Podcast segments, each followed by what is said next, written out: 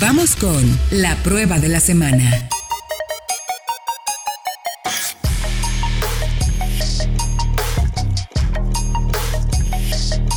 Amigos de Solo Autos, vaya Autología, me da mucho gusto saludarlos. Yo soy Héctor Ocampo. Fred Chabot.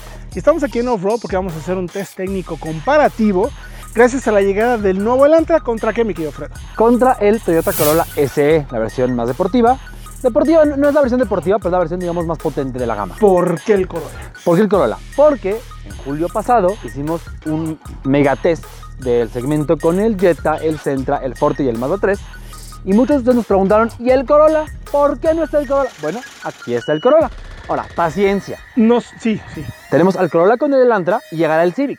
También. De lo que hagamos con esos nuevos coches, elegiremos a los 3, 4 mejores. Vamos a ir para poco a volver poco. a hacer Vamos a ir poco a poco. Nos hubiera encantado también tener el Sentra, se lo pedimos a la marca, porque creemos que el ser uno de los top de ventas, motor y todo el tema tecnológico que también tiene Elantra, ser un rival también muy directo. Desafortunadamente, pues Nissan no alcanzó a tenerlo a tiempo. Sí, nos llegó un poco rápido este, pero pues esperábamos que por ser Nissan, por ser Sentra, por ser un auto que se fabrica en México, podríamos haberlo tenido. Desafortunadamente la marca no lo tuvo a tiempo y habrá oportunidad de que lo comparemos. Así es que te invito a que te quedes los siguientes minutos porque vamos a hacer el test técnico comparativo, aceleraciones, frenadas, consumos, absolutamente todo lo que hay que saber mi querido Fredo, puntaje, análisis, depreciación, para que sepamos cuál de estos dos es la mejor compra. Vamos a ver. Julio pasado hicimos el test técnico comparativo de los cuatro modelos más vendidos del segmento, que también son los que están hechos en México: Volkswagen Jetta, Mazda 3, Kia Forte y en aquel entonces el nuevo Nissan Sentra. En dicho momento no pudimos incluir todos los que hubiéramos querido, como el Civic o el Corolla, porque grabamos en plena pandemia y teníamos que limitar al personal y el riesgo para todos. Ahora, con la llegada del nuevo Hyundai Elantra 2022, nos obligamos entonces a compararlo frente a uno de los modelos más populares y con más historia del segmento, a espera de poder enfrentar pronto al Civic de nueva generación y el facelift del Forte y Jetta. Además, estos dos autos tienen mucho en común. Son sedanes hechos en Estados Unidos y con una mecánica similar. 2 litros de 4 cilindros y con cajas CVT modernas y bien afinadas. Héctor, revisémoslos por dentro. ¿Recuerdas cuando al decidirte por un coche de esta categoría estabas admitiendo que harías sacrificios importantes en las áreas de calidad de materiales y ensambles? Bueno, nunca más. Estamos ante dos ejemplares sumamente bien conseguidos desde sus interiores. En el Corolla, por ejemplo, tenemos un símil de cuero acolchado que forra el tablero y con un plástico de buena apariencia y tacto en la parte alta. Mientras que el Elantra tiene un plástico texturizado en el tablero combinado con otros rígidos de buena apariencia, con un diseño exquisito, incluyendo la forma en la que se integra las pantallas de infotenimiento con el cuadro de instrumentos, las ventilas de aire que parecen ser de una sola pieza o hasta el pomo de la palanca de cambios.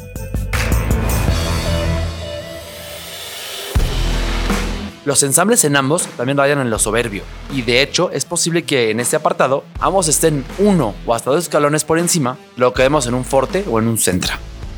Ergonómicamente creemos que los dos están bien desarrollados, con mandos lógicos para las funciones más importantes, una posición de conducción adecuada, fácil de hallar e instrumentos legibles. Vaya que hasta los sistemas de infotenimiento nos gustaron mucho, aunque debemos decir que la unidad del Corolla la sentimos más antigua, pues carece de la nitidez y fluidez que sí tiene la excelente interfaz del Hyundai, aunque ambos tienen Android Auto y Apple CarPlay. En cuanto a habitabilidad y confort, estamos ante un segmento que tiene casi las cotas de los medianos de hace algunos años, con excelente espacio en ambas filas, aunque aquí el Elantra 2022 se ha convertido en un referente del segmento, pues tiene la banca trasera más aprovechable, igualada si acaso solamente por la del Jetta.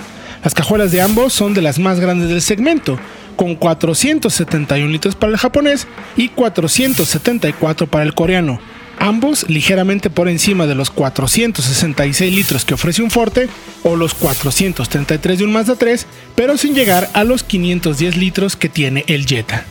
Tanto el Hyundai Elantra como el Toyota que evaluamos eran versiones tope de gama. El Elantra era un Limited Tech y el Corolla LSE, que es el único que además tiene un motor más moderno y potente.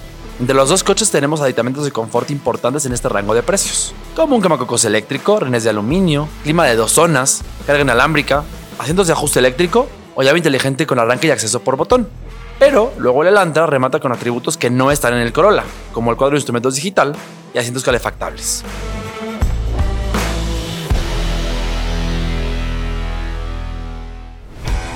El Corolla vuelve al ataque con 8 bolsas de aire, sumando las de cojín y la de rodillas a las frontales, laterales y de cortinas que tiene el Hyundai. Pero luego, este coreano tiene asistentes avanzados de conducción que lo separan en el ámbito de seguridad en este comparativo, con control crucero adaptativo, frenado de emergencia automático con detección de peatones en curva y en el punto ciego, sistema de mantenimiento de carril con corrección, asistencia de cambio de luces altas, monitoreo de atención del conductor, asistencia al salir del vehículo y asistente de tráfico cruzado anticolisión, que no solo alerta ante una posible colisión, sino que puede corregir la trayectoria por cuenta propia para evitarla.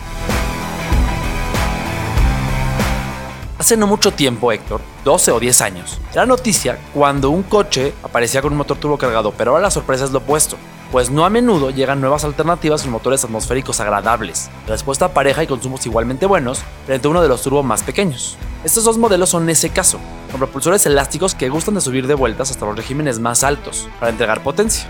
Caja CBT que por respuesta y refinamiento se encuentran a años luz de los primeros ejemplares que conocimos. El Corolla SE es el único en la gama que integra un motor más potente, de 2.0 litros y 168 caballos, frente al 1.8 de tan solo 139, que no es malo, y que ha estado en su forma básica por más de 15 años ofreciéndose en las versiones base y LE. Aunque parezca que el motor más pequeño en el Corolla habría podido ser el mejor en emparejamiento para el 2.0 litros de 147 caballos y 132 libras pie en el coreano por los números, la realidad es que están más parejos de lo que la brecha en potencia y torque parece sugerir. Pues el Hyundai saca la casta en recuperaciones y aceleraciones con una respuesta contundente, aunque en ninguno de los casos la podríamos llamar como explosiva. Aún así, el del Corolla sigue gustando más por su energía, Nuestras pruebas aceleró a 100 km por hora en 12 segundos, por 13.7 del Elantra, aunque estos datos cuentan solo una parte de la historia. Ambos están condicionados por unas cajas CBT a las que les cuesta trabajo salir desde cero con prontitud, y no ejemplifican lo rápidos que se sienten ante adelantamientos, cuando se necesita potencia ya estando en movimiento. Las recuperaciones sí lo hacen, con 7.2 segundos en el 80-120 para el Corolla, que es incluso más rápido que el un FR 1.4 TSI con caja de 8, queda casi a la par de los 6.7 segundos de un Jetta con motor turbo. El Elantra luego se estira un poco más hasta los 9.1 segundos.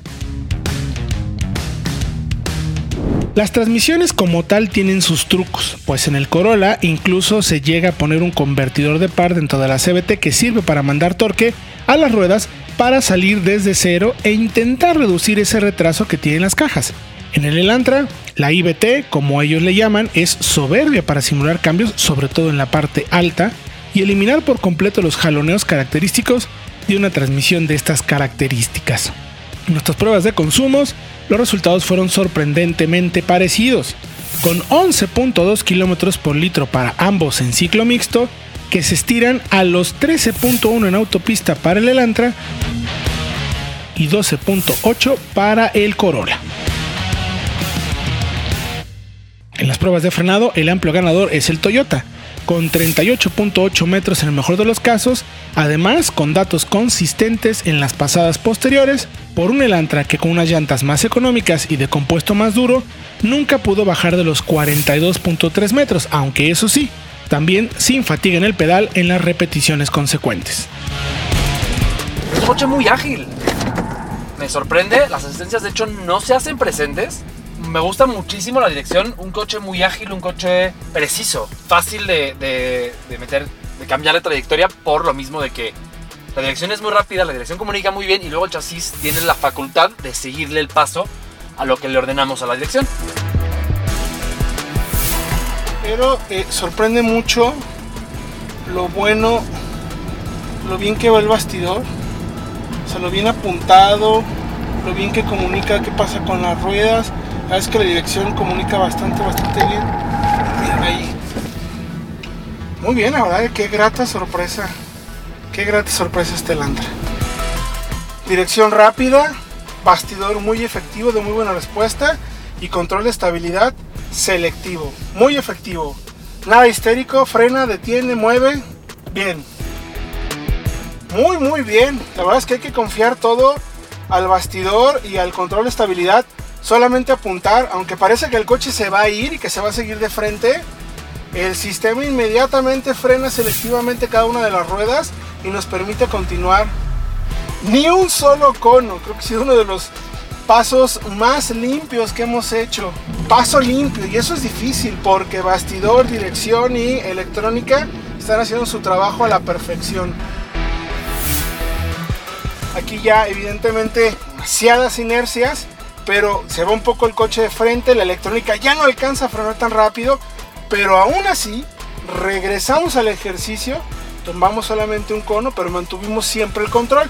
Sí tocamos algunos de los conos, tanto de entrada como de salida, por la rapidez, por lo corto que se vuelve el ejercicio y lo rapidez que lo, rápido que tenemos que reaccionar. Pero la verdad es que es una muy grata sorpresa y, de verdad muy efectivo el, control de estabilidad, bastidor y dirección del el nuevo Elantra. Muy muy bien el coche. Buena respuesta, la dirección muy bien, muy comunicativa, incluso más comunicativa que en el Elantra, suficientemente rápida y un chasis también responde muy bien, progresivo, subida muy al límite y no necesita realmente de nuevo, como con el Elantra, del apoyo del control de estabilidad. Entra tarde y cuando entra es muy sutil, es nada más para corregir un poquito la trayectoria, no es brusco, no es ese, ese sistema que te frena y que te, no te permite entrar. Notamos una plataforma igual sólida, muy bien, una dirección también precisa. Me gusta la dirección que se siente un poquito más pesada. Noto mejores neumáticos, un poquito más de agarre, aunque son más chillones. Tienen un poquito más de agarre. Aunque no noto una dirección tan precisa como en el Elantra. Más alta la velocidad de paso respecto al Elantra, pero el Elantra nos permite apuntar un poquito mejor. Siento mejor relación entre las llantas y la dirección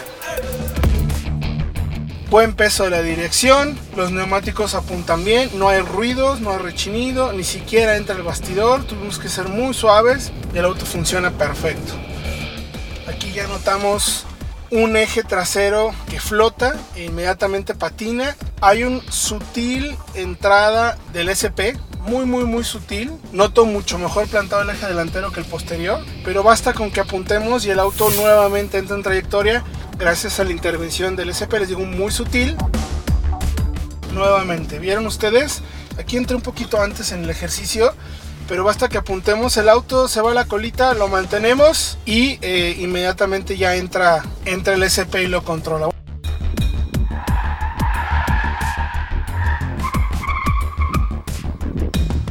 Bueno, como pueden ver, me parece que es más un tema de neumáticos.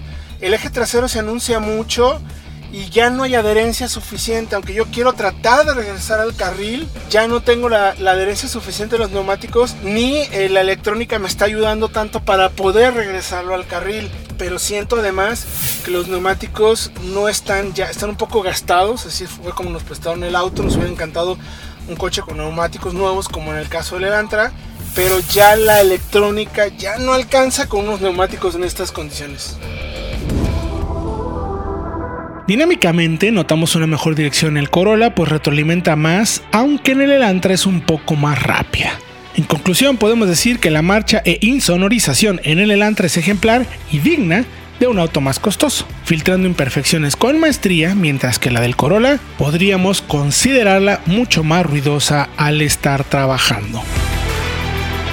Llegamos, Héctor, a la parte de los números, en donde tomamos todo el análisis e intentamos desmenuzarlo hasta su punto más fino para elegir la mejor compra. El cálculo de costo de propiedad nos deja con dos coches muy parejos, de mantenimiento, seguro y combustible, con una ventaja de alrededor de mil pesos para el Corolla, aunque luego el Elantra contraataca con una depreciación más baja a tres años, seguramente por la valía que tiene una garantía más amplia para los segundos propietarios. Hay que mencionar que ambos necesitan servicios dos veces al año en lugar de solo uno, independientemente del kilometraje, con lo que terminan siendo más costosos en este apartado que un Jetta o Mazda 3. Luego la tabla de calificaciones habla por sí sola. El Elantra es más costoso, pero tiene mejores calificaciones en equipamiento de seguridad por todas las asistencias de manejo. También tiene mejores datos en habitabilidad, calidad de marcha o confort y conectividad, aunque en el apartado dinámico queden iguales. El Elantra le lleva al final una ventaja de 10 puntos que le permite colocarse también como el mejor en cuanto al puntaje final y también como la mejor relación valor-precio del comparativo.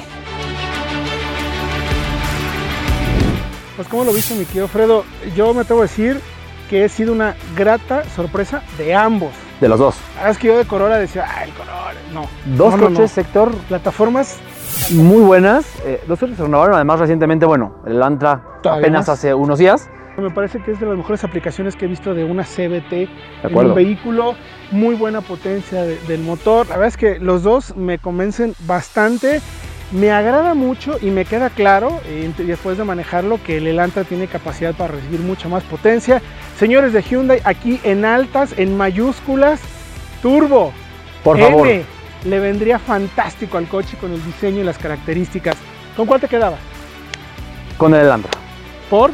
Porque me parece que la propuesta general de motor, caja, tecnología, lo vistoso del interior, las pantallas, creo que es increíble, más el diseño, que es Polaris. A mí me encanta. Pero, pero, pero hay que hacer una mención honorífica, Héctor, porque el tren motriz del Corolla Sí. está, creo, un pasito por arriba del Elantra, y eso que el Elantra ya es muy bueno. Sí, estoy de acuerdo contigo en Claro. todos los sentidos.